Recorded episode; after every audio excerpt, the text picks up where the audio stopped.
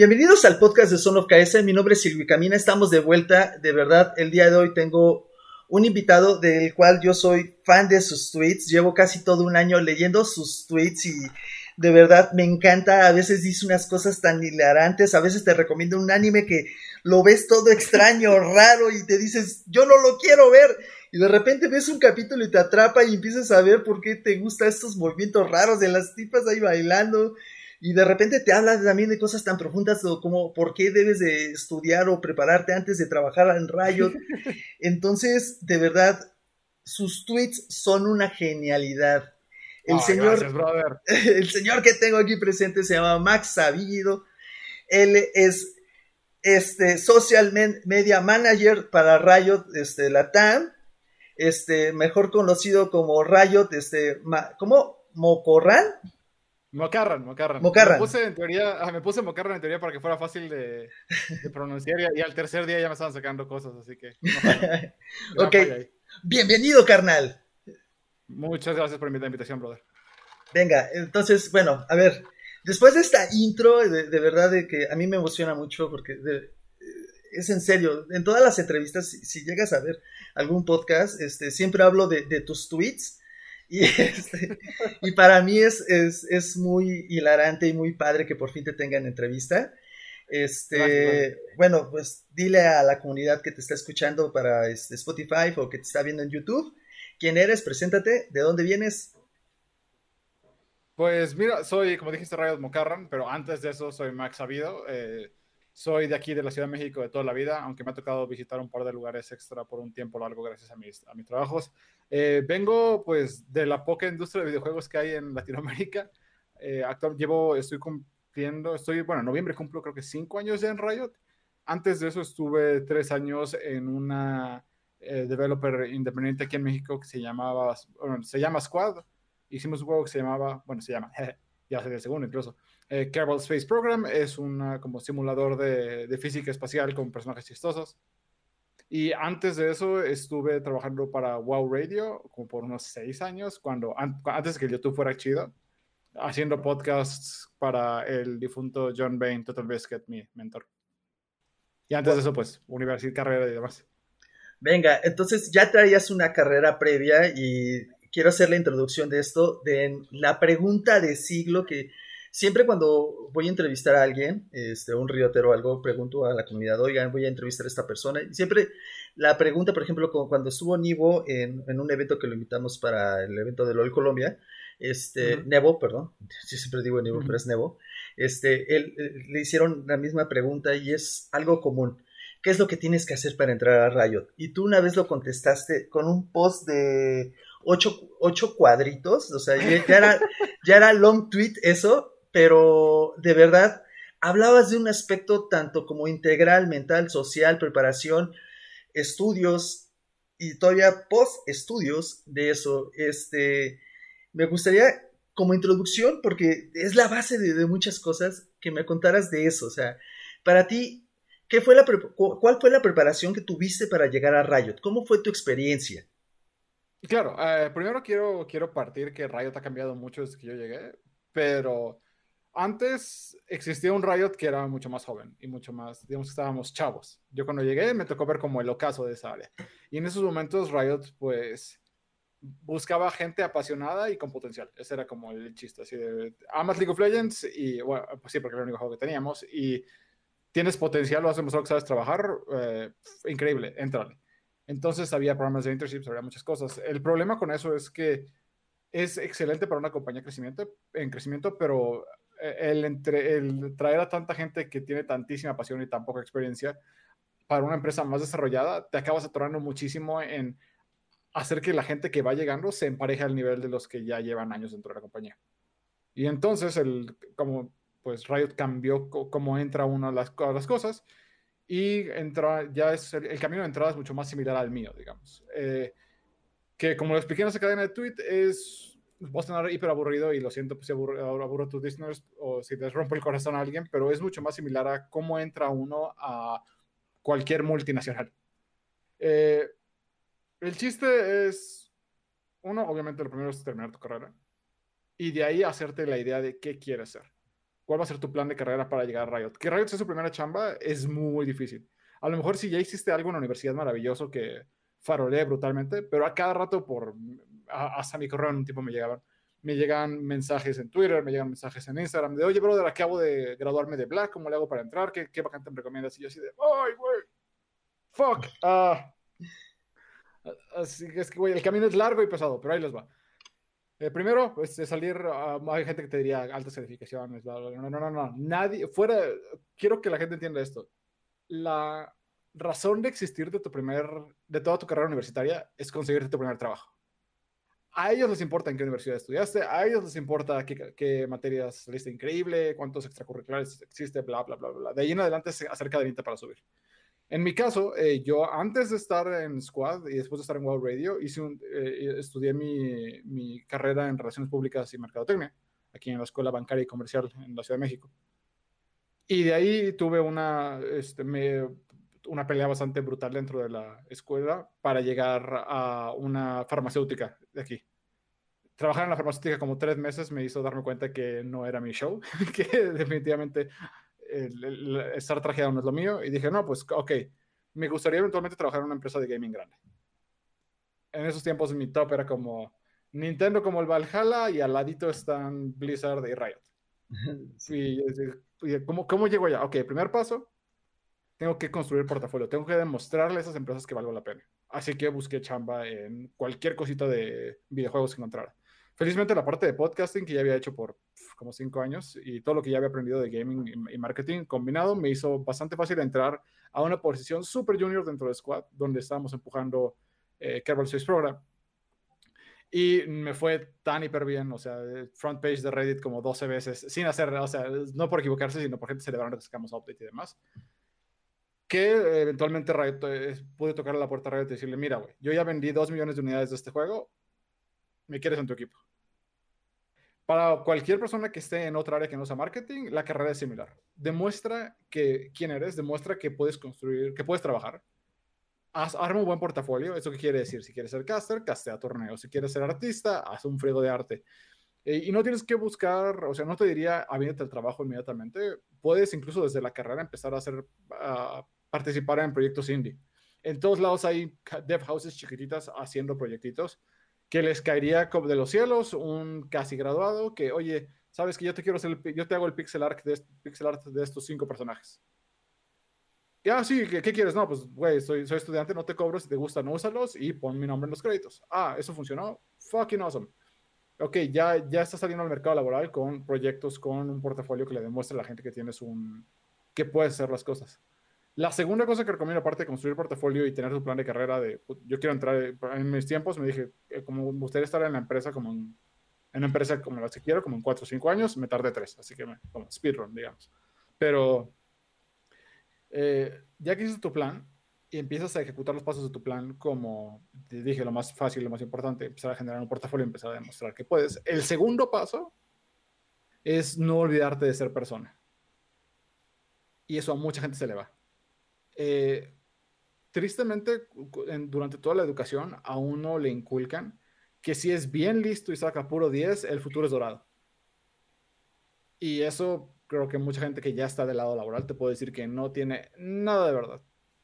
Eh, en todas las posiciones a nivel global, en cualquier empresa, hay 10, o sea, hay, hay como gente que aplica y llega con un 10 y llega con todo lo que necesita la vacante. Pero cuando lo entrevistan o cuando empiezan a trabajar con esa persona, es un plomo es imposible tratar con ellos o no sabe socializar o nunca se como nunca forma parte de esa red dentro del trabajo y si algún día cae el hacha o si lo llegan a contratar probablemente es ese tipo, el tipo de persona que a pesar de ser perfecta en su trabajo puede ser muchísimo más con una oficina llena de ochos que se llevan increíble y están dispuestos a, a recibir balazos por, por los otros que con una oficina de dieces que se odian. Así que relacionate con la gente, aprende a trabajar con otras personas, trabaja en equipo, empieza a armar portafolio desde que te gradúes y haz un plan de carrera. Lee, métete al website de carreras de Riot y busca una vacante y no te no diga, ah, es que yo sé de comunidades, por lo tanto voy a aventar esto de community. No, no, no, no. Lee bien y lee exactamente qué te hace falta.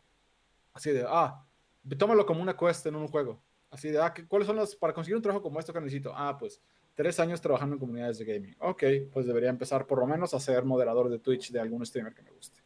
Eh, ¿Qué me hace falta? Carrera en esto. Ok, la carrera, pues yo esa es la carrera que yo voy a estudiar. ¿Qué, ¿Qué, skills tengo que tener? Ah, este manejo de comunidades. Ah, escribir comunicados. Pa, pa, pa, pa, pa, pa, Entonces, ya que, ya que llenaste esa hojita, entonces dices, ok, ya estoy listo. Porque si te lanzas antes, lo único que logras es que te digan, ay, estás muy chavo, muchas gracias eh, por tu atención, pero todavía no. Sí, claro, y en mi más humilde y gran experiencia que he tenido durante todo este año que empecé es, esfuérzate todos los días estudia. todos los días, todos los días. Eh, eh, yo perdí parcialmente la memoria y para recuperarla me volví a estudiar este Photoshop. Este, y el Photoshop me genera todavía un poco de migraña porque yo me acuerdo que lo utilizaba de una manera súper genial. Y ha llegado noches que sí he tilteado y no, y le digo a Angie, que es mi colega, ¿sabes qué? Hazlo tú, haz el diseño tú. Déjame a mí Flash, déjame a mí los 3D, déjame a mí todo lo demás, todos los demás diseños pero no puedo hacer ahorita yo imágenes. No sé por qué, no se me da ahorita en este momento, pero ahí voy poco a poco, ¿no? Pero de todos modos sigo estudiándolo. Sigo estudiando Flash, sigo estudiando, ah, empecé a estudiar 3D. Pregunté a, las personas de Riot que si podía utilizar las bases de 3D, me dijeron que sí, mientras no las utilizara comercialmente para otras, para otras cosas que no fuesen de Riot. Entonces, desde ahí empecé, ok, ya bajé el, el, personaje 3D, cómo lo dibujo, cómo lo pinto, como esto, como aquello. Y empecé ahí. Luego también empecé a relacionarme, conocer a las personas de prensa, se me dio la oportunidad de estar en prensa, este, igual ir a arts, eh, relacionarme, hablar con las personas, empezar. Es un trabajo de día a día, día, día, día. Todos los días es mucha relación pública, mucha plática, muchas cosas.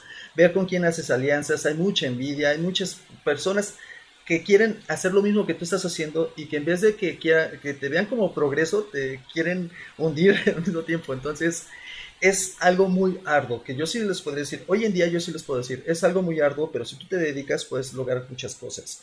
Gracias a Dios yo no considero que he hecho mucho, pero algo que tú hablabas de, por ejemplo, de lo que yo he estado haciendo mucho en este año, que me, decían, oye, si a ti te conoce casi todo el mundo, ¿por qué no tienes tantos seguidores? Y yo, yo me he basado más en hacer relaciones públicas que hacer seguidores.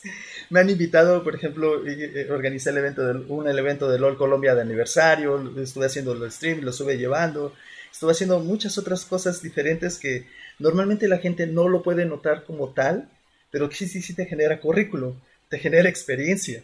Entonces, es, es, eso, o sea, ir buscando cómo ir ascendiendo poco a poco, ir poniéndote metas. Yo mi meta en, en esto que estoy haciendo ahora es de cinco años o sea, no, es algo así que, diga, oye, es que ya llevo, ya voy para el año y, no he progresado tanto, no, todo lo contrario. Ya estoy en prensa, estoy este, generando contenido, platico con, con, con, con Riot More, estoy haciendo otras cosas. Entonces, para mí voy muy bien al tiempo que yo deseo. Entonces, es eso lo que yo les puedo decir. Planeen bien y estudien mucho. Y entiende qué afecta y qué es bueno para tus metas y qué no. Porque eso pasa muchísimo. O sea, por ejemplo, a mí es un par de conversaciones que he tenido con gente. Me preguntan, oye, voy, si este, ya estás en Riot, ¿por qué no te enfocas en jalar followers, como tú dijiste? ¿Por qué, no, ¿Por qué la visibilidad no es prioridad? ¿Por qué no le estás... O sea, ¿por qué haces contenido en social media? Honestamente, porque me divierte y me, me, gusta escribir pendejadas. Y felizmente hay gente que le gusta leer pendejadas. y me gusta siempre, siempre estar rascando en la línea para ver hasta dónde puedo llegar, cuál es el chiste aceptable. Y creo que el 99% de las veces, ya luego hablaremos de cuando no me sale. sí, claro. caigo, caigo en lo correcto. Pero no es, no es, mi responsabilidad ser como youtuber o influencer. No, esa no es ninguna de mis metas. ¿Por qué?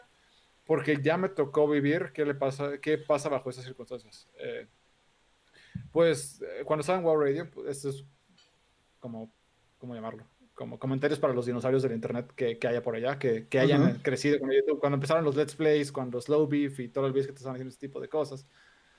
Yo trabajaba para John Bain, todo el Beef que te en paz descanse, pinche cáncer de colon. Si algo sale raro, chicos, si hay algo de sangre donde no debiera haber sangre, he perdido un amigo por eso y pues, no me gustaría que, nadie más perdiera nada más. Pero fue una persona que ascendió, o sea, para la, para la banda de Twitch, cuando ustedes ponen el UL y sale un gordito riéndose, es, es John. Eh, pero a, John, cuando empezamos a trabajar, era la persona más alegre, cálida y paciente. O sea, tenía como, era inglés, así que tenía su, tenía su, una pared que liberar para llegar a esa calidad. Pero el volverse famoso, en esos tiempos, el ser la voz más oída de la comunidad de World of Warcraft, le, le hizo daño. ¿Por qué? Porque él era casi adicto a leer comentarios, a ver qué opinaba la gente de él. Y eso le dañó el espíritu. El estar en el ojo del público todo el tiempo, lo, cada vez como que lo carcomió más, lo hizo más agresivo, lo hizo más negativo. Y en mi momento, cuando, empecé a, cuando empezó a crecer mi perfil, de hecho tengo un Twitter abandonado como con 15 mil followers en algún lado, eh, noté que los mismos comportamientos empezaron a repetir en mí y dije, güey, ya aprendimos a esto, pero no quiero ser el producto. Porque si eres el producto, sufres si eres el producto es estar enfrente de gente que te va a odiar todo el tiempo. Prefiero ser alguien que trabaja para el producto, alguien que está haciendo que la cosa suceda, no tanto ser la cosa. Y desde ahí dije, no, pues la gente que me quiera seguir maravilloso, pero no me voy a enfocar en conseguir grandes números porque mi enfoque es cómo crezco mi criterio profesional y cómo llego a trabajar en algo que amo, en este caso los videojuegos.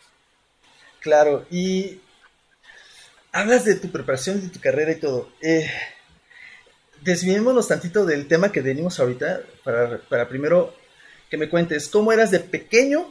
¿Cuál fue tu infancia? O sea, ¿eras igual extrovertido? ¿Eras más tímido, más cohibido? O sea, ¿tenías la idea de pequeño de trabajar en esto? ¿Te gustaban los videojuegos, el anime? O sea, no sé. ¿Qué edad tienes para empezar? Eh, tengo, no, se me ven, me han dicho, pero tengo 33, casi 34 ya. Perfecto. Eh, me, Ah, de hecho, qué bueno que lo traes, ah, porque algo quería levantar, es que hablaste de qué difícil es ser social y qué difícil es estar en contacto con la gente. En lo personal, por ejemplo, me he oído en streams que hablan de mí, hay un streamer que estoy viendo, y dice, ah, es que nunca me ha aceptado, es que pinche eh, Rioter nunca me ha aceptado una, nunca ha venido al podcast, o nunca ha venido al stream. Y así de, güey, ¿por qué no me has invitado? yo no tengo pedo con nadie. Y hacer ese esfuercito extra que tú, que tú hiciste de mandarme un DM y decir, oye, Moca, ¿quieres salir en el podcast? para los ñoños como nosotros, que para allá voy, es difícil. Fuck, que ser social es difícil. Fuck, que exponerse a que alguien te diga que no se siente terrible cuando pasaste una secundaria o prepa donde te dijeron muchos no. Eh, y para allá voy. Eh, de chavito, siempre he sido un ñoñazo de, vida. O sea, eh, creo que todavía no hablaba bien cuando mi mamá y mi papá aprendieron que si me daban el control del Nintendo, los dejaba de joder un muy buen rato. Entonces, en mi casa hubo Nintendo, eventualmente Super Nintendo, 64, PlayStation, Play 2. Un tiempo fui super fan de Halo. Eh, nunca fui, no te voy a decir que fui la superestrella de mi, de mi universidad prepa, o sea, pero era, intentaba closetear un poco mi ñoñez y no mostrarle nada que me encantaba el anime, que me encantaban los videojuegos y todo eso, para poder estar con la gente cool, para poder ser parte de, no era el más cool, pero era uno de los que estaban con los niños cool. Eh, si lo tuviera que dar otra vuelta, no lo hubiera hecho. Me hubiera aceptado a mí mismo y, hubiera hablado menos de cosas que, que, no me interesaban, me hubiera enfocado más en lo que me gustaba, pero eh, ya fue. Fui, he sido fan de los videojuegos desde que tengo memoria, como te dije. Uh, en particular, MMOs y MOBAs los he jugado desde que me enteré que existían. Eh, empecé toda mi vida, desde como de los 13, ha habido un MOBA en mi vida. Eh, empecé jugando Dota este, como mod de Warcraft 3 Eventualmente salió un juego que se llamaba Demigoth, que era como Dota Standalone, y en su momento era una locura. Me pasé allá, luego a Heroes of New, luego a Heroes of New World, luego a Dota 2, no, sí, The Heroes of New World, Dota 2, y luego de regreso a Heroes of New World, porque habían cambiado un par de cosas que me gustaban. Y jugando, Juan, muchas veces me decían que la gente que jugaba tan mal como yo debería estar jugando League of Legends.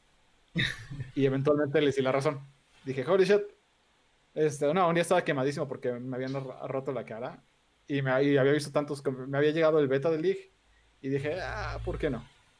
Y desde ahí lo he jugado por lo menos una vez a la semana desde hace, desde que estaba en beta. ¿El League of Legends? Sí, sí, sí, ha sido eh, sí, es mi, mi, ahí tengo mi cuenta viejísima DNA con, mi copita de bronce uno. O sea que tienes el, tienes el Rise este, humano, el, este, ¿cómo se llama? ¿Cuál venía más? El, el Koopa, este... Sí, los, los, los OGs están en esa cuenta y me, pero sí, siempre ha habido, eh, cuando quiero, hay, tengo dos moods, digamos, cuando quiero grindear, bueno, cuando me siento competitivo y quiero ganarle a alguien, juego MOBAs, pero lo juego de una manera muy especial, juego solo. Soy esos jugadores que no quieren a nadie en su solo queue, no juego con amigos, si juego con amigos a lo mejor es un arama o algo así, Pero para mí los MOBA son una experiencia casi monástica. De fuck it, vamos a darle absolutamente todo, nos enfocamos al 100 y no hacemos. Y no hay factores externos que conozcamos. Y eso me encanta. O si tengo ganas de grindear, juego un MMO. Antes jugaba EverQuest, luego jugué EverQuest 2. Y los últimos 14 años he jugado World of Warcraft. ¿Nunca te gustaron los RPGs? O sea, ¿no te atraparon? No, sí, me encanta, me encanta. Eh, o sea, esos son como. Siempre tengo, siempre tengo esos dos juegos main, digamos. Un MOBA y un siempre, siempre, siempre.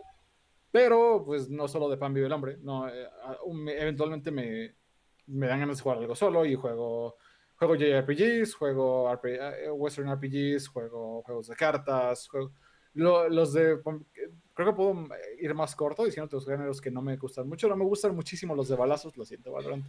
No me ah. gustan muchísimo los de terror porque me espanto muy fácilmente. En la vida real, en dos situaciones me han puesto una pistola en la cara y me puedo mantener fresco como lechuga. pero, pero me he desmayado jugando juegos de terror. O sea, es no, puedo con el terror que no puedo controlar. Comparto lo mismo contigo. En mi caso, para los que ya saben lo que me pasó, este, bueno, no lo repito, pero si quieres luego te lo digo en off cámara. Pero este, sí, este, no, me han pasado también cosas paranormales y en la vida real así ver cosas paranormales. Oh, no, me, no me espanto. O sea, sé que si Dios está en tu corazón y tú no tienes miedo a lo que te tiene enfrente, no te puede hacer nada. Pero cuando veo una película, salto, grito y demás, o sea, horrible. Sí, me, meto tanto en la película que, o en el juego que sí me pongo muy mal. Y sí comparto sí, tengo una imaginación hiperactiva brutalmente. Entonces, entonces, terror no le entro, balazos no le entro a menos que sean como tipo Borderlands, donde el balazo es. No, como que no importa que tienes todos los tiros, y importa más qué arma te pusiste, qué build armas, etcétera, etcétera. Eso es más mi estilo de cosas. Sí, claro. RPGs, eh, los tipos, los open worlds ya no me gustan tanto, como que juego tantos open worlds que en el momento en que un juego me dice, vamos a escalar una torre para desbloquear misiones nuevas, digo, nah, váyanse. es que, eh, eh, bueno, es que aquí viene la disputa, ¿no? Por ejemplo, Zelda o Final Fantasy, o sea, eh, o también muchas personas están muy peleadas también con otros, como los juegos de Open Worlds, Shadow of Colossus, creo que también era demasiado extenso y oh, odié su final, me dio un coraje después de tantas horas invertidas ahí. Pero bueno, en fin. Eh, ok, y creciste así. Entonces, ¿qué fue lo que, o sea, tú ya tenías planeado desde pequeño, desde joven, dedicarte a esto? O sea, decías, en algún día, en algún momento voy a estar en este medio. No, la verdad no. Este, con lo... ¿Qué me, me estoy pasando el pasado? Esto fue en la prepa, creo que sucedió. Que sí, en la prepa tuve un profesor de cálculo que era un crack, era un, genio. Y en esos momentos, yo me había, ya para entonces ya me había dado cuenta que lo mío, bueno, que a pesar de que me amaba los videojuegos, la posibilidad de trabajar en videojuegos viviendo en Latinoamérica es diminuta. Y más en los que eran 2000, o sea, en los, ahorita hay varios estudios indie que hacen juegos móviles o que empiezan a levantar proyectitos y demás, y eso está cool, pero antes, en mis tiempos, no lo había. Punto. O sea, había distribuidoras de Sony, por ejemplo, cosas por el estilo, y ya. No había nadie que hiciera videojuegos. Así que en su momento me dediqué a la ciencia, estudié en área 2 en preparatoria, que quiere decir que iba para las áreas bioquímicas, pasé el examen para entrar a la UNAM y ya estando en la UNAM me di cuenta que no era lo mío hacer ciencia y, di el brinco marketing. Y, ya estando dentro de marketing fue donde empezaron a, empecé a notar que había proyectos y dije, chance se puede. Pero hasta el momento yo ya fue como una cosa que me interesó mucho en la secundaria y para cuando llegué a la prepa ya me di cuenta, de, güey, no va a pasar. Es muy poco probable, mejor enfócate en encontrar una chamba que te guste y se acabó. Sí, de hecho, eh, ahorita que recuerdo en una última entrevista que hicimos con los chicos de Infinity de Valorant, eh, ellos hablaban de que este, incluso para el otro juego que es también así de, sí es quién sabe qué. no, no. Sí, no, no, no, no nos peleamos con nuestra competencia. No, no, yo tampoco, pero ¿crees CSGO? No la quiero regar. Es que me lo mencionó como que... no, sí, CSGO es, digamos que es nuestra competencia directa. No, pero es... Sí, pero es que yo nada más jugué este Halo y Modern Warfare, no, no jugué nunca CSGO, creo que sea Counter Strike, ¿no? Sería.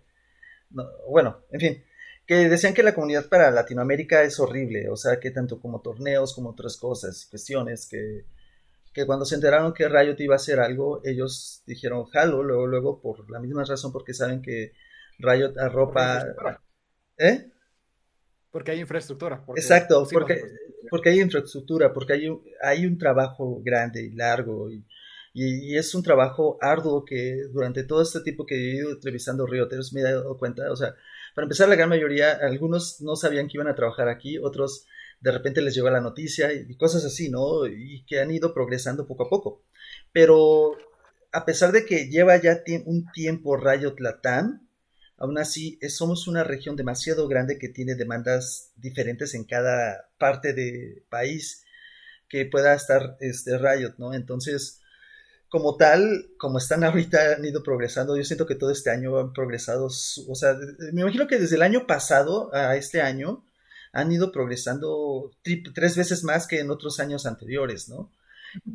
Y las invitaciones. Pues tuvimos que crecer brutalmente. Sí, y las invitaciones que han estado haciendo a, diferentes creadores de contenido y otras cosas, posiblemente si jalan, otras no jalan, otras cosas, pero por ejemplo, con lo de Valorant, los chicos de Valorant realmente a los que he llegado a entrevistar están sumamente contentos, felices con todo el producto y mercado, ¿no? Hablando de los shooters. Y esa es parte de todo el trabajo que ustedes van haciendo y es muy padre. Es, sí, esa es nuestra, nuestra apuesta, digamos. Cuando llegamos, bueno, somos latinos, somos latinos, sabemos de qué sufrimos los latinos. Eh, tristemente, eh, Latinoamérica es una región donde sobra pasión y falta dinero. Y sobre todo para nuestra fanaticada, para las cosas que amamos hacer, los videojuegos, seguimos básicamente usando pesos para comprar cosas que cuestan dólares. Y ese es el, y esa es la gran, como el gran debacle con el que se pelean todos los, uh, todas las compañías de gaming que quieren crecer en Latinoamérica. Que al fin y al cabo son negocios y el, ah, fuera de la misión de, un, que tenga cualquier compañía, fuera de lo que quieran, la primera prioridad de un negocio es mantenerse, es seguir existiendo como negocio. Entonces, cuando cualquier compañía de gaming ve a Latinoamérica, tiene que preguntarse, ¿vamos a salir ganando? ¡Wow! ¡Wow! ¿Estás viendo? Eso sonó como, como que pegó un rayo a dos cuadras donde vives. Sí, es medio... de hecho, le tengo que estar bajando al volumen porque sí está cayendo. Creo que somos vecinos, pero no sé si sonó ya el rayo. Aquí no, estamos bastante. No, no soy yo, pero estamos suficientemente cerca como para que esté lloviendo bien duro aquí también, brother. Aquí está cayendo horrible. Sí, acabo, como que te de algo. acabo de ver en la ventana así. Pero eh, esperemos, que, esperemos, que, no pare la, la, la, llamada, porque está interesante. Mientras no se caiga el internet, sigue jalando. Pero sí, Este, el, nuestro problema siempre es económico.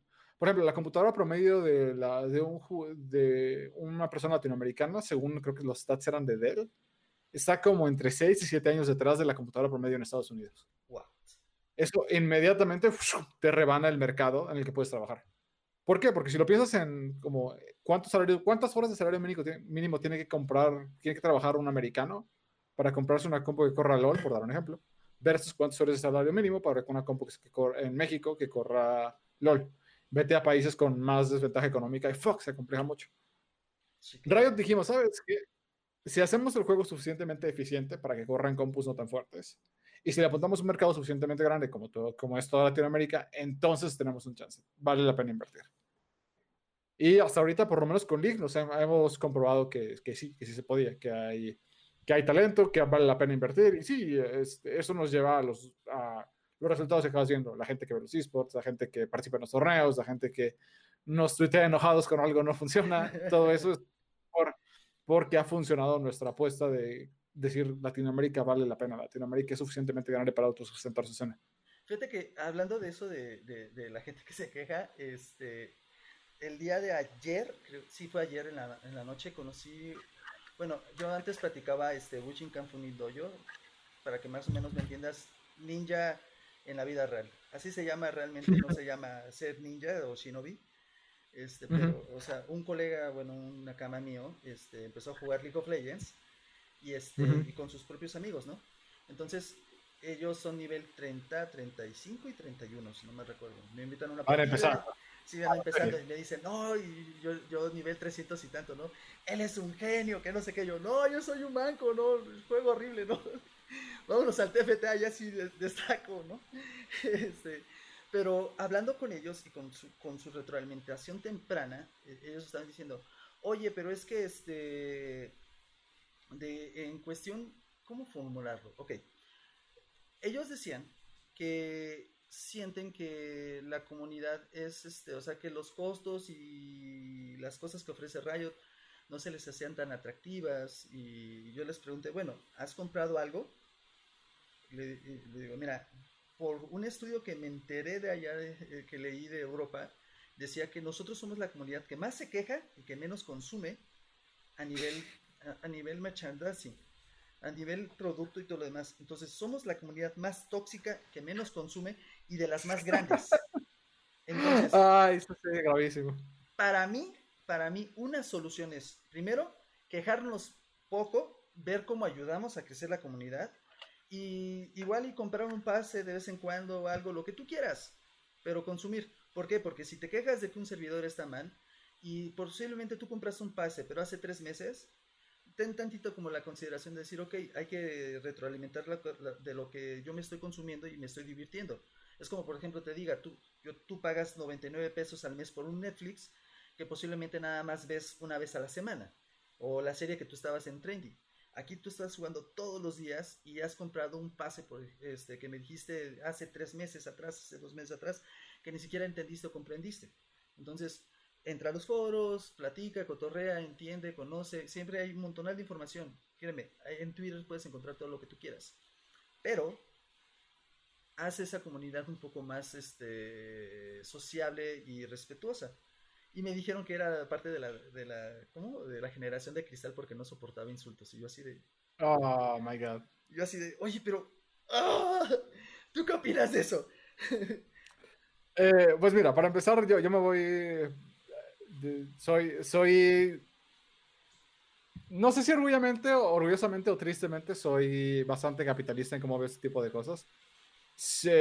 nosotros tenemos una promesa de servicio y, queremos mantener ese nivel de servicio y siempre cuando, mientras lo podamos mantener, lo vamos a mantener. Le echamos muchas ganas a eso y pues felizmente, aunque no muchos jugadores este, inviertan, eh, pues Riot Latam sigue, sigue, existiendo, por lo tanto estamos funcionando el, del lado económico, no, no le diría a la gente mete dinero porque quieres que el juego sea mejor. Yo les diría, si disfrutas suficiente el juego como para invertir, como para querer desbloquear algo, bienvenido. Qué bueno que te gustó suficiente. Si quieres jugar gratis, está bien, güey. O sea, no, no tenemos nada en contra de ello.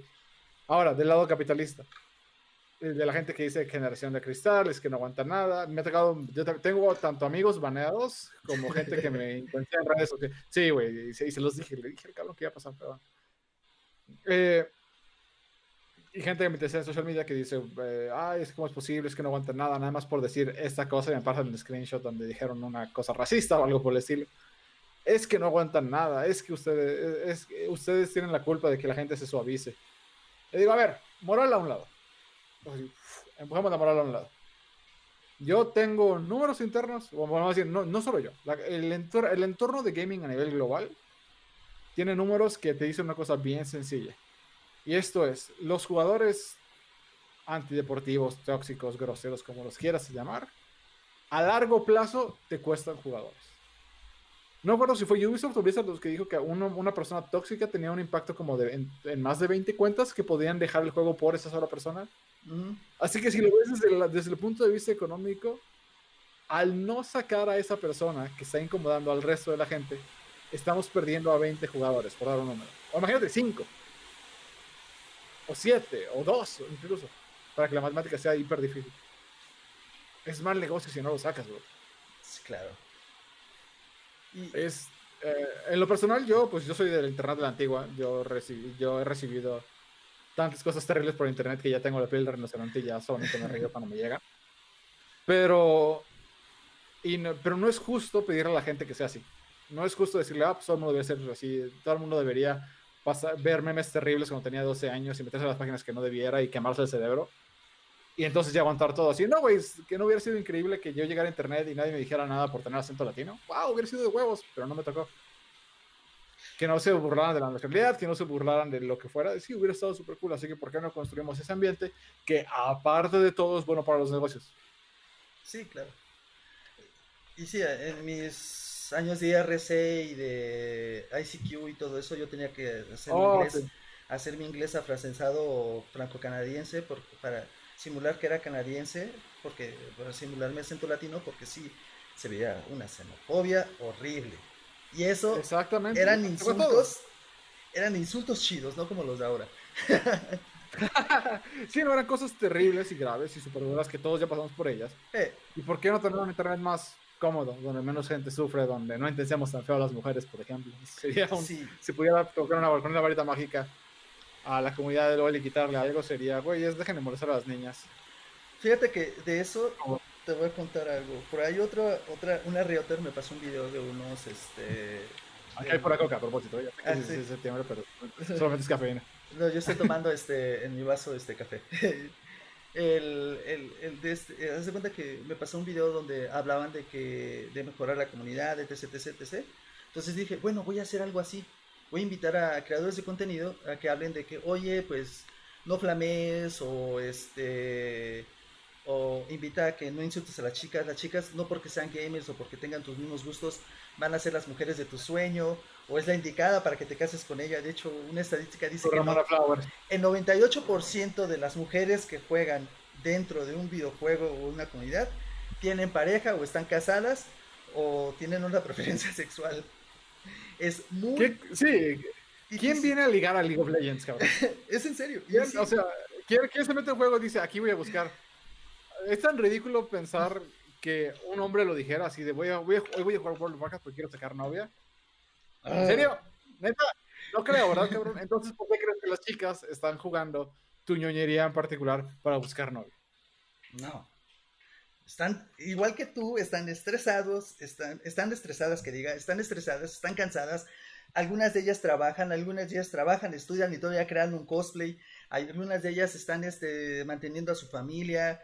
Están haciendo miles de cosas y quieren llegar nada más y desestresarse.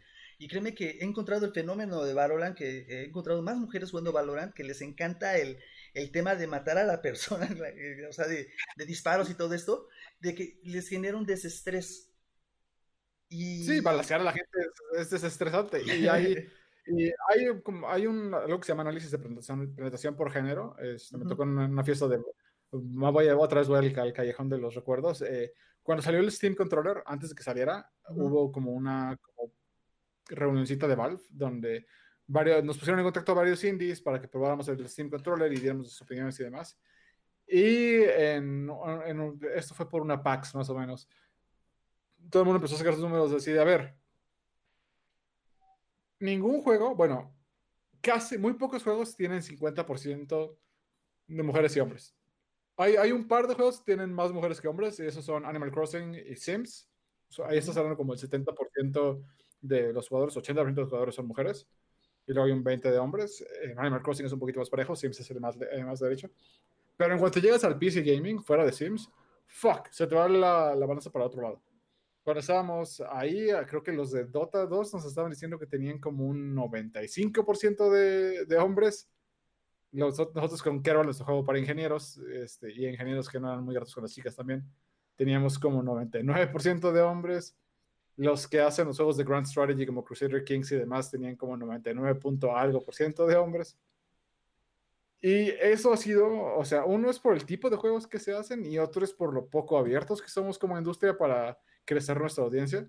Sufrimos igual que, las, que la industria de los cómics en que hacemos contenido para la gente que ya consume y se nos olvida crecer el mercado. Y eso a los cómics a largo plazo les ha hecho un daño terrible porque la persona que compra cómics ahorita es la persona que compraba cómics hace 10 años, hace 20 años. No hay niños comprando cómics ya. Exacto. Entonces yo le diría, gente del gaming, abramos las puertas, me, merecido quien quiera entrar. En el caso de los shooters sí hay más niñas que en LOL, pero pues estaría chido que más gente jugara League of Legends. No solo porque es mi business, sino porque pues... Sí, claro. No, es que, fíjate, hablando de los cómics, este, por ejemplo, para mí, que yo soy fanático de hacerlo de, de pequeño y que he comprado casi todo lo que he podido, Igual. desde cómics y mangas, y ahorita en la actualidad, por, por mis gastos médicos, no he comprado este, más que este, alguna que otra edición especial. Pero, este, para mí, para mí, se me hace un insulto que, por ejemplo, digan que le cambien la sexualidad a, a Iceman y no crear un nuevo personaje con, con, con esa ideología o con esas cosas. O sea, es como que más, ok, ya estás acostumbrado con algo, ya estás casado con esa idea.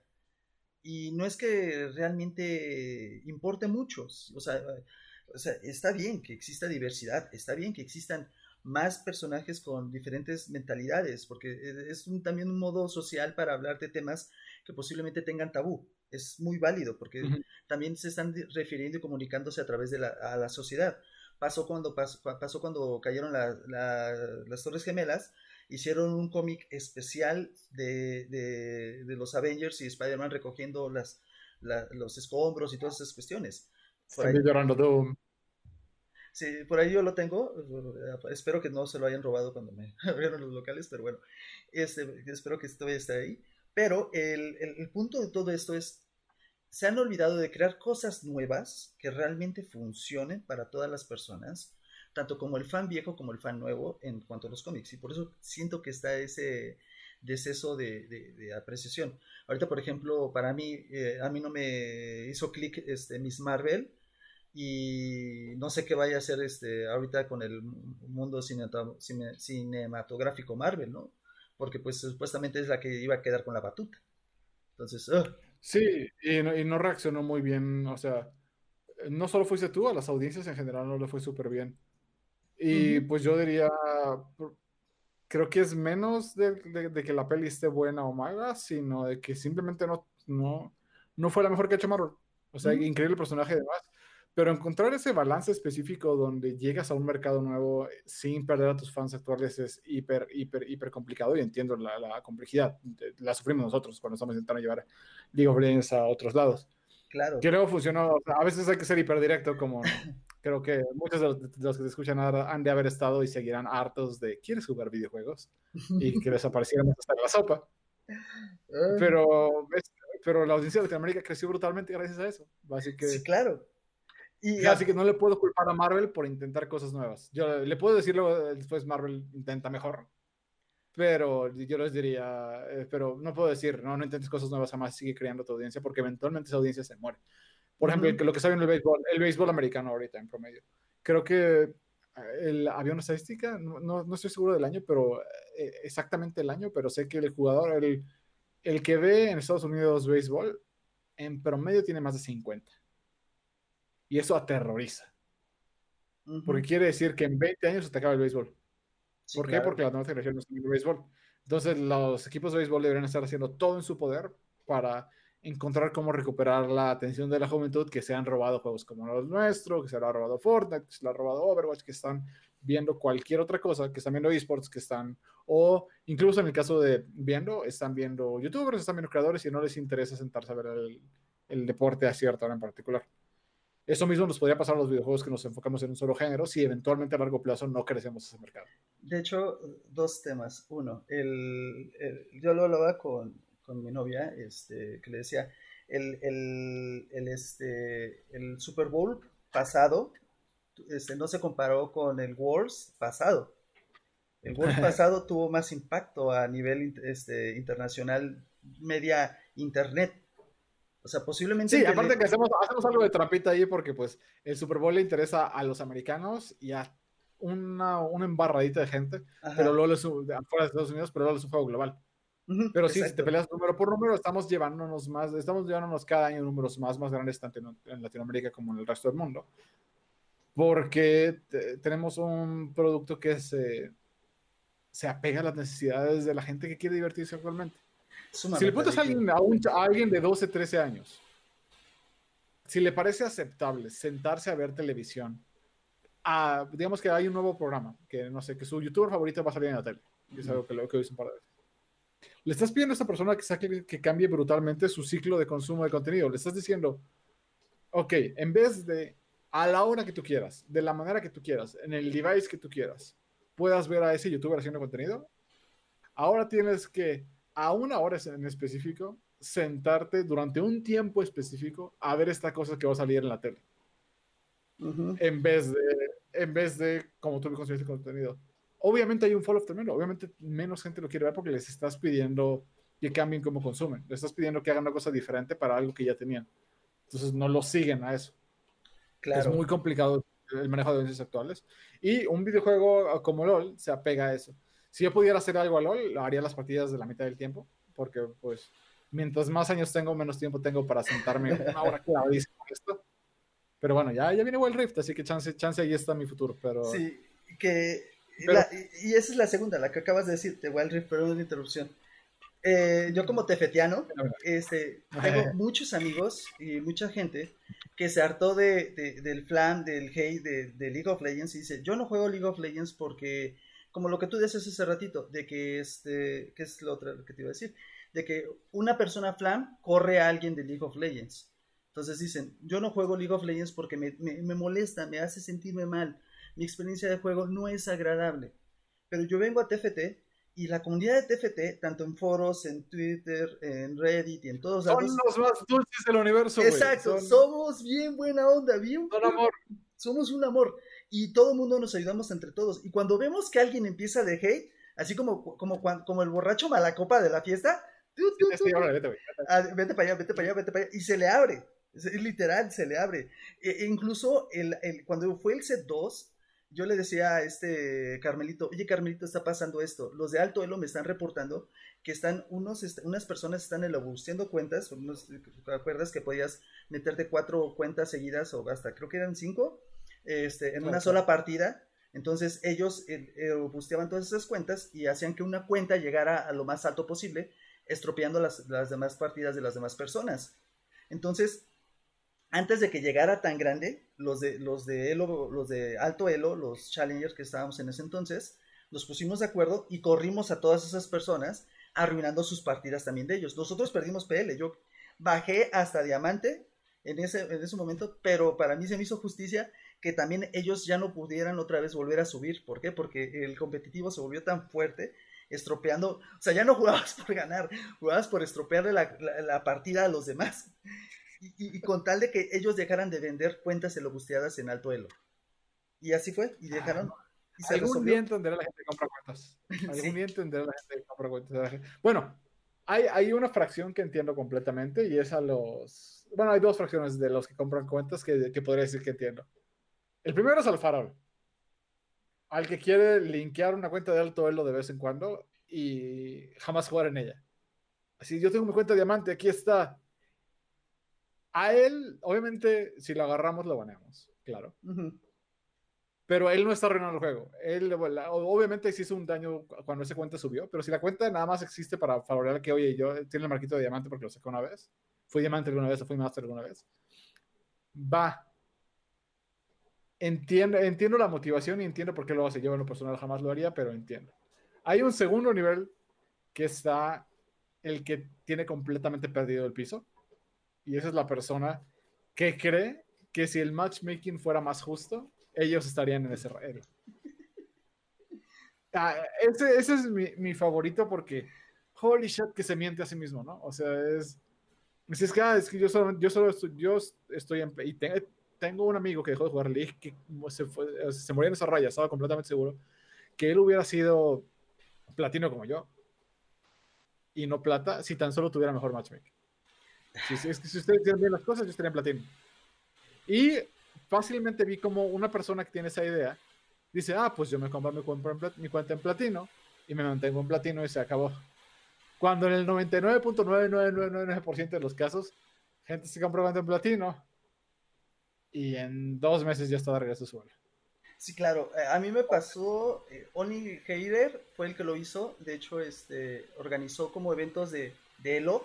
Hace cuenta platas contra OT- OTPs de, de diferentes, este, eh, ¿cómo se llama? Este, niveles. Y decía, ok, tú crees, tú eres de bronce, ok, va. Tú crees que eres oro, sí. Ok, aquí te va. Te voy a enfrentar uno contra uno contra un oro.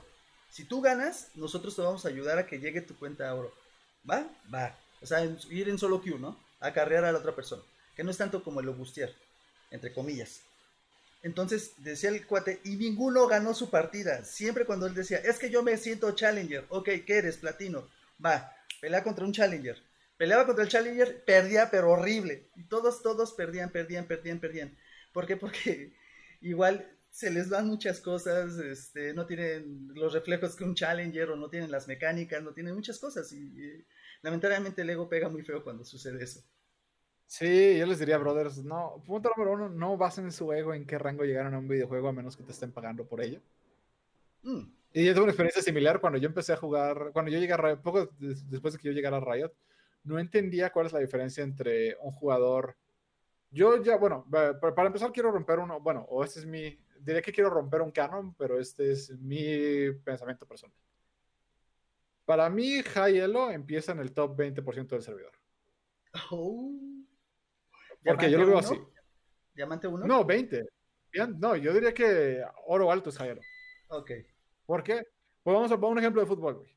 Si yo te digo que uno, que si me pones a cualquier persona del planeta Tierra a jugar fútbol contra mí y yo le gano eh, a nueve de cada diez veces les voy a ganar facilísimo, ¿dirías que soy, que soy bueno en el fútbol?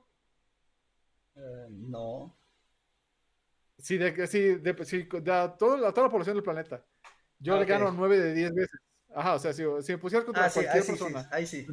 Si estoy, ajá, si estoy de nueve de cada diez personas con el juego de fútbol, gano nueve veces. O sea, si me pones contra 100 personas, le gano a 90, sean quien sean.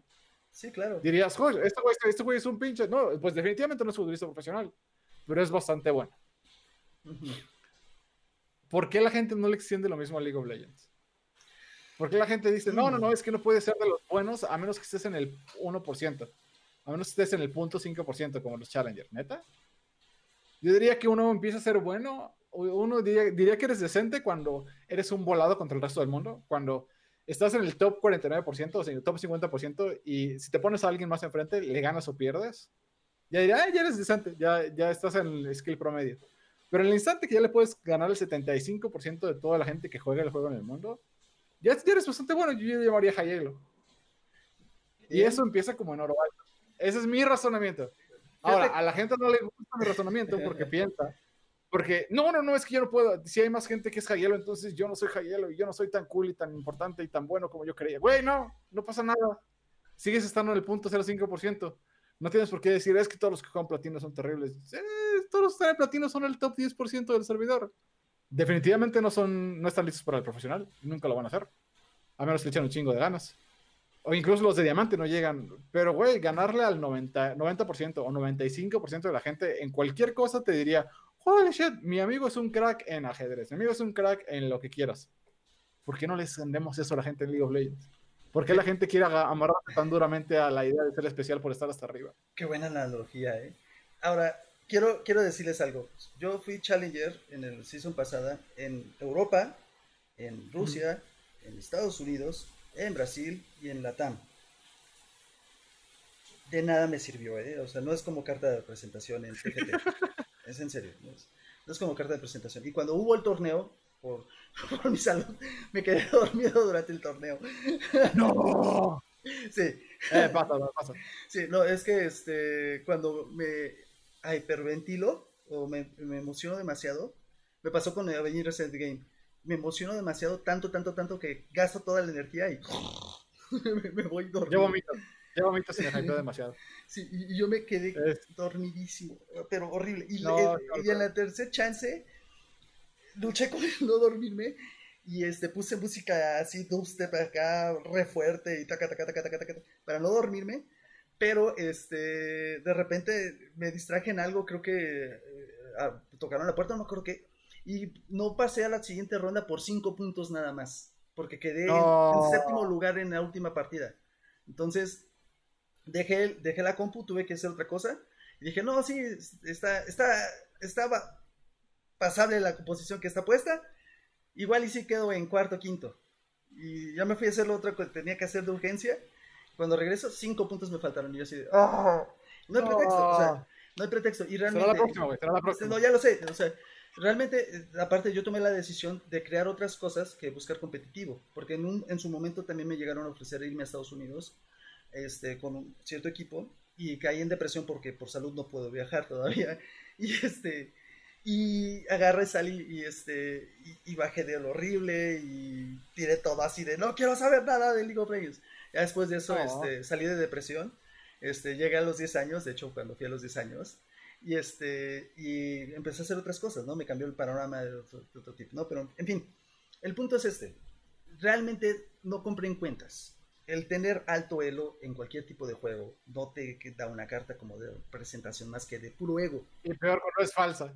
Sí, Y es falsa. Y créeme, se nota luego, luego. A mí cuando me llegan y de repente me dicen, oye, es que yo soy Challenger en TFT, ¿qué onda? Uno contra uno. Ah, sí, va. Ok, vámonos. Nos metemos una partida casual. Y veo sus mecánicas y digo, no, no es Challenger. Y aquí les va porque Riot Mord lo explicó de esta manera y en esa ideología yo estoy más o menos de acuerdo con él. Cuando eres bronce a oro y no puedes pasar de ahí, es porque sigues guías sin entender el juego.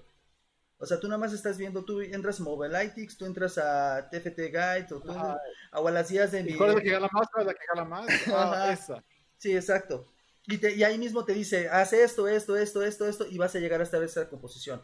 Y créeme que, por ejemplo, está también las guías de mi hermano Yupenson, lo respeto mucho, lo quiero mucho, también él pone mucho en sus guías, hace esto, esto, esto, esto, esto, pero yo siento que más afecta a la comunidad este, hacer eso porque no es explicativo realmente por qué es eso. Y ya después él hace videos de por qué economía, esto y esto, y como que hace un equilibrio a todo lo que está haciendo su trabajo, ¿no? Pero hay muchas otras páginas que no hacen eso. Entonces, ¿qué sucede? Por ejemplo, yo tengo una amiga que se llevaba en el set pasado a los este, Battle Cats, ¿cómo eran en español? Este, blindaje bélico. Entonces ella, ella agarraba y gastaba todo su oro desde, la, desde que comenzaba, gastaba oro, oro, oro, oro, oro. Jamás hacía economía. Yo le decía, oye, pero puedes gastarte toda tu economía en la fase 3-1 y tienes más porcentaje de probabilidad de obtener todos los campeones que tú estás buscando por matemáticas. No, es que en la guía que yo vi decía eso y a mí me funciona así. Ta, ta, ta, ta. Oye, pero ¿por qué no ha salido de oro? Es que llevan otras composiciones que me ganan porque mi composición siempre cae al final. Bueno, cae al final porque no estás guardando oro. No, es que no me importa. Ta, ta, ta. Yo, ok, haz como tú gustes. En platino, en, cuando llegas a platino, empiezas a entender más o menos cómo posicionar tus campeones, pero no de todo completo, sino más o menos llevar un poco de economía, un poco de, de, posicionamiento. Cuando llegas a diamante, ya empiezas a, comprender de que, este, de que, más o menos de matemáticas de que el TFT es de matemáticas, por ejemplo. Este, soy, son 28 campeones de una estrella, bueno, de un costo de oro, 23 de 2, 16 de 3 y así, ¿no? Sí, es muy similar a, contar cartas en el Blackjack. Exacto, exacto. Entonces empiezas a ver qué llevan los demás y empiezas a hacer counter de eso. Cuando llegas a Master es lo mismo que Diamante, cuando llegas a Grand Master ya empiezas a comprender realmente cómo posicionar a tus campeones contra todo lo demás y cuando llegas a Challenger ya comprendiste completamente el juego. Así pasa en TFT entonces, si tú quieres llegar a alto elo, primero, este, eh, haz como yo le, yo le he hecho. Primero vi streams de todo el mundo. Y créeme que eh, hay muy buenos streams coreanos y chinos a las 4 y 3 de la mañana. Muy buenos que, que aunque tú no les entiendas nada, si tú empiezas a ver el juego, empiezas a comprender cómo está posicionando sus, sus campeones. Porque todavía agarran y, y ponen la pantalla de las demás personas y empiezas tú a ver ahí. Entonces, desde ahí tú dices, ya la hice. Y ese es mi consejo. O sea, ¿quieres, quieres crecer en alto elo? Hasta creo que en LOL, dedícate un poquito a ver a, otros, a otras personas y aprende de ellos. Y ya. Sí, y decide por qué juegas. sí. La, la, razón, o sea, lo que yo le pediría a mucha gente y a todos eh, la gente que te escucha, decide para qué juegas y asegúrate de jugar por eso. Por ejemplo, en mi caso, yo juego para desestresarme y para ganar al otro lado. O sea, no hay, no hay de otra. cuando empecé a subir de Elo, eh, porque en Heroes of New World llegué a estar como en el top 3% de, de Elos de Hon. En WoW, eh, un momento donde casi fui Grand Warlord cuando en, en Vanilla oh. hace mil años. Y en ese momento, literal hubo un momento en la prepa donde me senté, o era final secundaria, al principio, no me acuerdo, pero me acuerdo haber estado sentado afuera de mi escuela pensando, tengo que tomar una decisión. O me dedico, le echo todas las ganas del mundo a hacer, a hacer eh, High Warlord, o este, High Warlord de, de, bueno, eh, no, me acuerdo cómo se llama el título de la alianza, pero el, rango más alto de PvP, o termino mis materias. Llegó al punto donde me, donde me di cuenta que el esfuerzo que necesitaba era tan grande que tenía que decidir si reprobaba materias y las sacaba en curso de verano o no. No reprobaba materias, al final decidí hacerlo. Cuando llegué a Heroes of New World, cuando empecé a subir, llegó un punto donde me di cuenta que lo que necesitaba yo hacer para mejorar le quitaba la diversión al juego. Así de que tengo que hacer para mejorar. No, pues tengo que seguir más a jugar a más este, personajes de meta, tengo que cambiar mis builds de esta manera, tengo que jugar de esta manera. Y me pregunté, ¿por qué juego? Juego Juan porque me divierte Juan y para pasármelo chido y para ganar 1v1s. Dije, ah, cool. Entonces, si, si, sigo persiguiendo la meta de subir de Elo, de subir, bueno, de MR en el juego, le doy, le acabo dando en la madre a la razón por la que juego, entonces no voy a jugar de esa manera y me quedé cómodo con lo que tenía. En Liga me pasó exactamente lo mismo. En Liga eventualmente llegué a platino, platino bajo, platino medio, y conforme empecé a subir me di cuenta que tenía que empezar a jugar campeones que no me gustan, tenía que empezar a jugar de maneras que no me gustan, tenía que enfocarme mucho más en el minimapa, en hacer plays. Y a mí lo que me gusta es ganarle a alguien en 1v1. Entonces, mis mecánicas tuvieron de personales de 1v1 están brutales ya, pero todo lo demás es una mierda. Entonces, para subirlo, tendría que dejar de tener diversión. Y mi juego LOL por diversión. Por lo tanto, no estoy dispuesto a cambiar mi skill. Y estoy cómodo con estar sacado en platino. Está bien. Eh, a Snake, uh, uno, un ex-writer que ahorita está trabajando en, en, el ecosistema competitivo. Este brother llegó a Master y se dio cuenta de la cantidad de horas de juego que tenía que meterle para volverse Challenger y dijo lo mismo. Así de, no, güey, tengo, eh, la, con, con, ese esfuerzo, mi novia ya no va a estar contenta conmigo, así que ni madres, no lo vale. Así que ustedes pregúntense por qué juegan y sigan esa meta. Juegas por diversión, pero te gusta el saborcito de las rankeds, pues juega rankeds y está cómodo con tu elo. Así de, ¿sabes qué?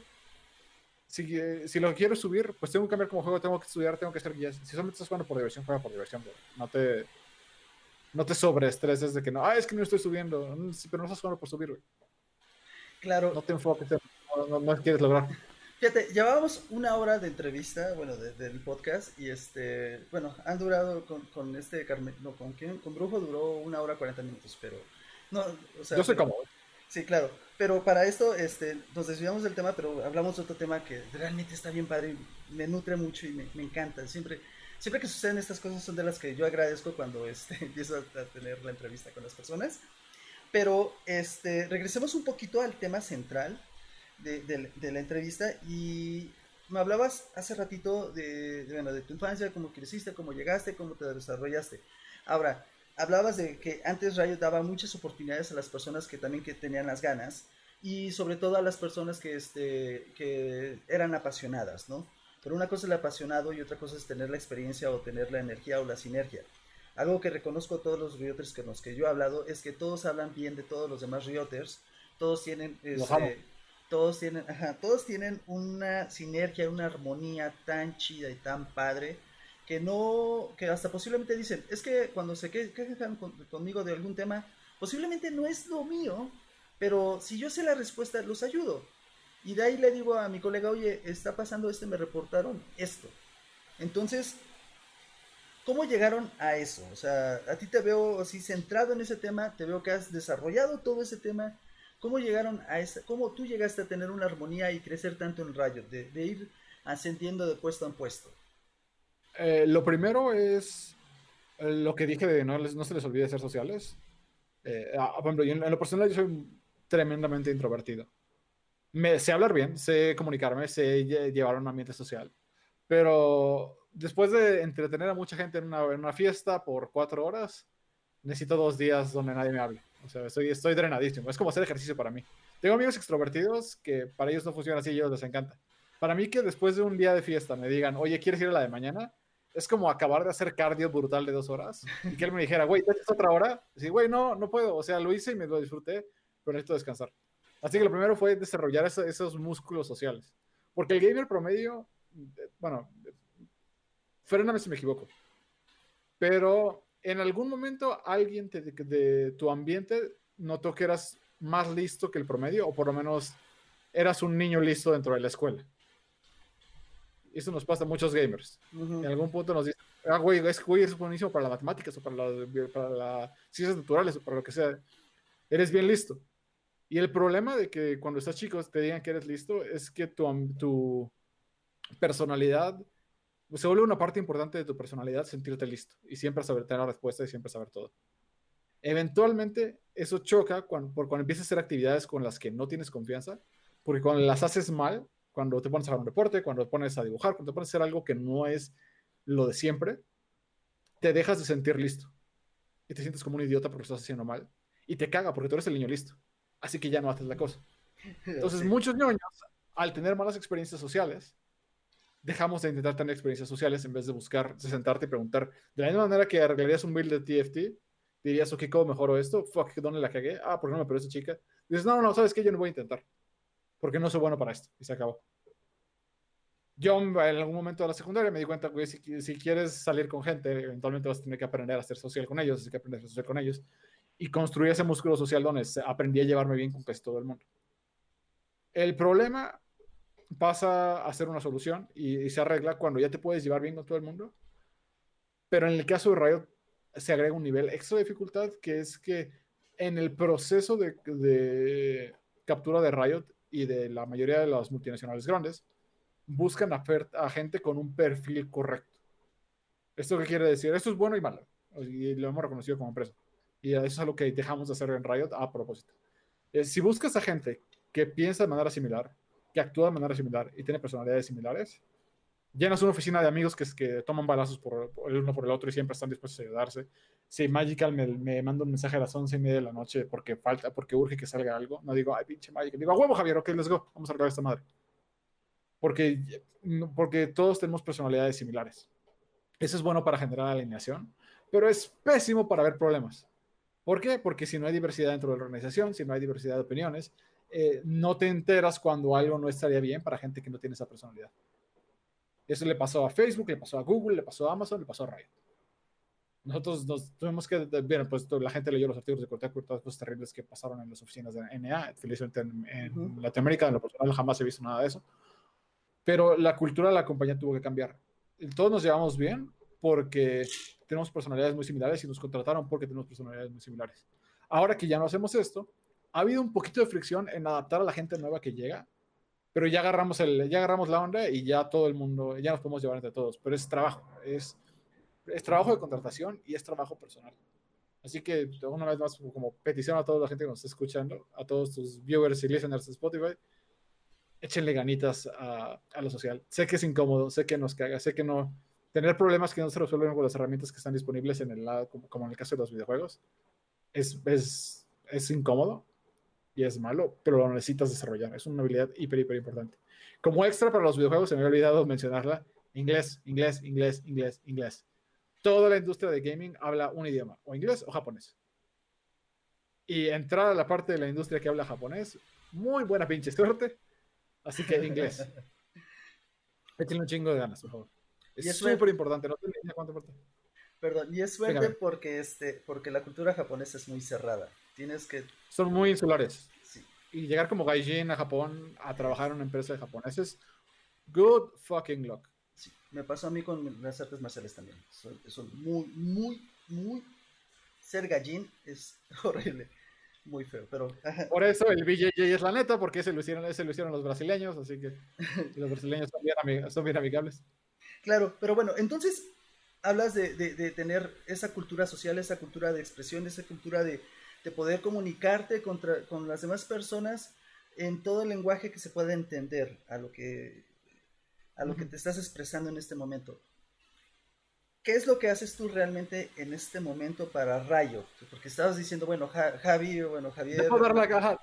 Javi o Nebo o Carlito, quien sea, o Tormenta de repente, ah, necesitamos que salgan esto. Ok, así que empecemos desde abajo. Cuando yo entré, mi impuesto era Community Coordinator. Y eso quería decir todo y nada. Este, quería decir todo lo que tenga que ver con trato con la comunidad es pedo de Max. En esos tiempos todavía éramos LAN. Y le puedes preguntar a la gente que trabajaba allá o la que todavía trabaja aquí, que que mi rollo era, si sale en social, si está en los foros, si está, si es algo de tratar a un jugador, estúpido. Así como, fuck, ok. Entonces hubo que sacar mil cosas, este, eventos físicos, eh, las zonas de comunidad en las finales, aparte de eso tenía que correr todo el social media, etcétera, etcétera. Pero eventualmente nos dimos cuenta que eso no era la manera de hacerlo y se fusionaron las oficinas. Cuando se fusionaron las oficinas, perdimos gente, tristemente, porque pues obviamente había muchas como... Eh, como posiciones dobles. Y gente que no tenía la personalidad para caber en el nuevo ambiente. Y, ok, ya había, ya había tenido demasiadas fricciones como para quedarse. Fue, muy triste, pero ya no está en Riot. Eh, pudimos como estabilizar un poquito la, la, organización y decidir, ok, ¿quién se dedica a qué? Va, no, pues este, Max, eh, ok, tu fuerte está en esta área y esta área, que, pero tú en qué te quieres desarrollar. Le dije, mira, güey, si se trata de manejar comunidades, he manejado comunidades desde que tenía 19 años. Ya me las sé. Si quieres este, lo, que cuide los foros, pues lo puedo hacer, güey, pero no me gusta. Lo que me gusta ahorita y lo de lo que soy fan es social media marketing, así que dame chance de meterme a. Ah, güey, va, pues entonces tú te encargas de eso y Nebo, que es como mi par, que es con el que trabajo al lado, Nebo se encarga del lado de relaciones públicas. Entonces nos dimos cuenta que había un, había un espacio que yo llevaba en esos tiempos, y era, llévate toda la social media de Riot, que pues en esos tiempos eran las tres cuentas de League, no hay mucho rollo. Y además, en carrete de comunidades, igual eh, era un poquito cargado, pero no me atrevería a decir que, era, que se llevaba, o sea, que estaba muerto, solamente eran, eran días pesados. Pero conforme empezó a crecer el contacto con comunidades y con influencers, explotó la cantidad de trabajo que teníamos que hacer. Entonces Juan José, Nevo y yo levantamos la mano así que eso está muy pesado, necesitamos más gente. Estamos reconsiderando la estructura. Este, se hicieron varias reestructuraciones dentro de Riot. Y como, acabamos, como acabó es que tenemos, tenemos a una cabeza de games, que es Motohiro, que es el que se encarga de todo lo que tiene que ver con videojuegos, con juegos en particular. Del equipo de games tiene como e-commerce, desarrollo de, de, negocios, bla, bla, bla. Y aquí tiene una, tiene una, como un bracito que se llama comunicaciones. Comunicaciones quiere decir gente que habla por o, con Riot. Esas comunicaciones, ahí está mi jefe, que es el director de comms, que es Riot Durán Durán, si lo encuentran en Twitter, es, muy, es medio penoso, pero es un, es un tipazo. y ahí abajo ahí estamos cuatro personas, que, que cada quien dirige un área. Eh, Nevo, ya, ya, ya, crecimos nuestra... Bueno, se presentaron los problemas. El primero fue el trabajo de influencer se volvió enorme. O sea, se, tiene un impacto brutal. O sea, definitivamente la inversión lo vale. Pero la cantidad de trabajo que necesitas para que esa inversión funcione es significativa. Y ni Juanjo ni yo lo podemos llevar. Juanjo estaba muriendo. Yo me estaba muriendo, luego se lo llevó Juanjo. Juanjo estaba muriendo. Entonces, quedan las cosas. Y aparte de eso, hay que recibir todo el contenido que viene de Central para League y asegurarse que salga a tiempo. Y de todos los equipos dentro de la TAM y que salga a tiempo. Eso se llama tráfico. Ok. Entonces estamos en ese ambiente terrible, ¿no? Y de repente, las promesas de Riot se volvieron realidad y a Riot y a League le salieron un chingo de hermanitos. Obviamente dijeron, Max, ok, ya olvídate de todo lo demás y tú encárgate, tú eres el amo y máster y señor de todo lo que pasa en social media. Eso quiere decir, social media de Riot es llevar los canales de Riot, llevar los canales de League, llevar los canales de Teamfight Tactics, llevar los canales de Valorant, llevar los canales de bla Y dije, ok, va, no puedo, hacer eso. Definitivamente no puedo, porque ni aunque que toda mi vida es demasiado. Así que conseguí un equipo debajo de mí que está trabajando. Este, tengo una persona creativa y dos personas de community management que se dedican a, a responder en las redes, a hacer los posts y todo eso. eso, eso, es mi área de social. Al lado está Juan José, con relaciones públicas, se encarga de todo lo que pasa cuando Riot habla con empresas, digamos, o sea, con, con la prensa, con demás. Al lado de él está Uroboros, que es el que lleva este, influencers, que también es un área brutalmente grande y, creciendo cada vez más. Él van a estar más y más personas, creo yo.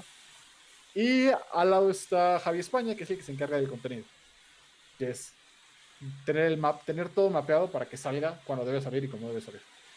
Que es cuando que estás hablando de manejar unos, a veces casi 100 posteos a la semana o más.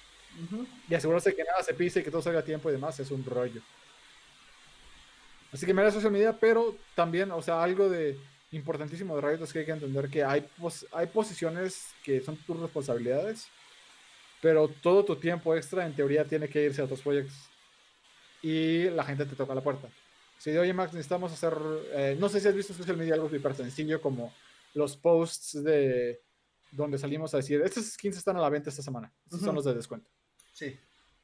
Eso fue e-commerce llegando conmigo diciendo, oye Max, este, queremos empujar más las, ventas de las cosas que salen, que salen a la venta, porque hay jugadores que nada más se conectan porque se enteraron de que la cosa está a la venta y se la compran.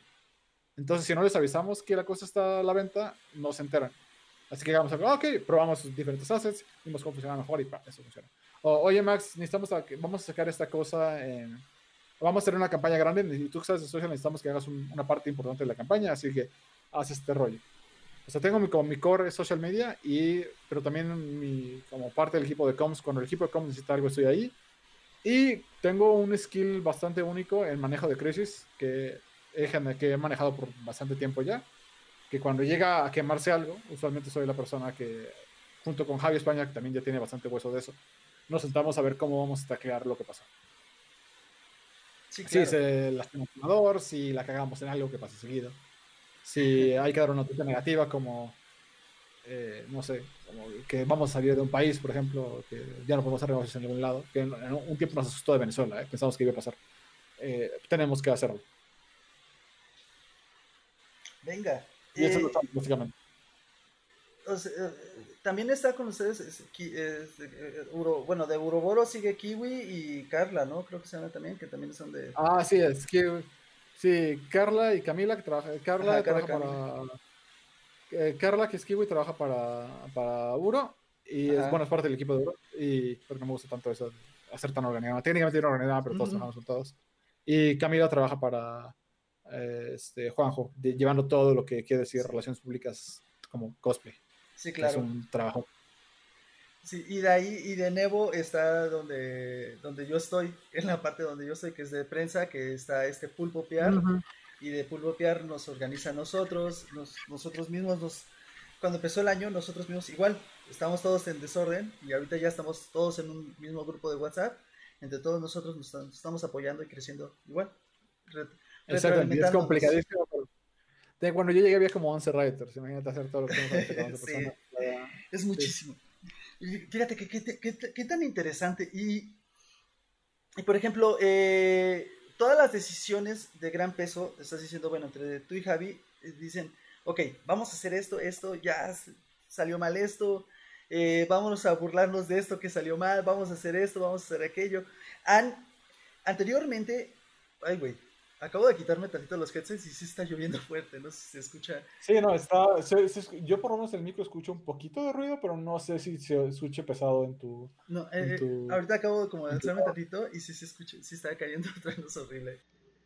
Epa, ¿qué onda? ¿Cómo están todos ustedes? Espero que les haya gustado esta edición del podcast. Esta edición está partida a la mitad por lo que te diste cuenta. Perdona que te corte esta plática si la estás escuchando o la estás disfrutando. Sí, claro, el podcast regresó. El, podcast eh, en esta edición Dura dos horas con 21 minutos, si no mal recuerdo. Entonces puede ser algo pesado si lo pongo en una sola edición. Y pues, emisión, perdón. Y también edición, ¿no?